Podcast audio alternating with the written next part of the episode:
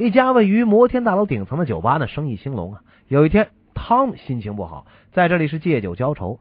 这个时候，从外面走进来一醉汉，这是满身的酒气。醉汉走到吧台那儿，向酒保要了一杯龙舌兰。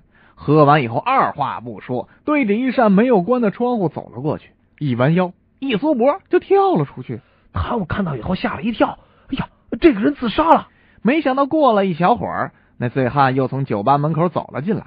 而且毫发无伤，他到吧台又要了一杯酒，喝完以后，接着又从窗户给跳出去了。同样的情形又发生了 N 多次，他越看越觉得不可思议啊！就趁着醉汉喝酒的时候，问他是怎么回事。哎，我说老兄，你怎么往往反反的跳这么多回楼都跳不死啊？呃，那酒有强烈的挥发性，在体内产生化学作用。可以使人产生浮力，慢慢的就飘落地面了。这实在是太神奇了，简直不可思议啊！但是因为是自己亲眼目睹，这汤姆也就深信不疑了，马上也点了一杯龙舌兰，一仰头就干了，然后学着醉汉的样子从窗口就跳了出去。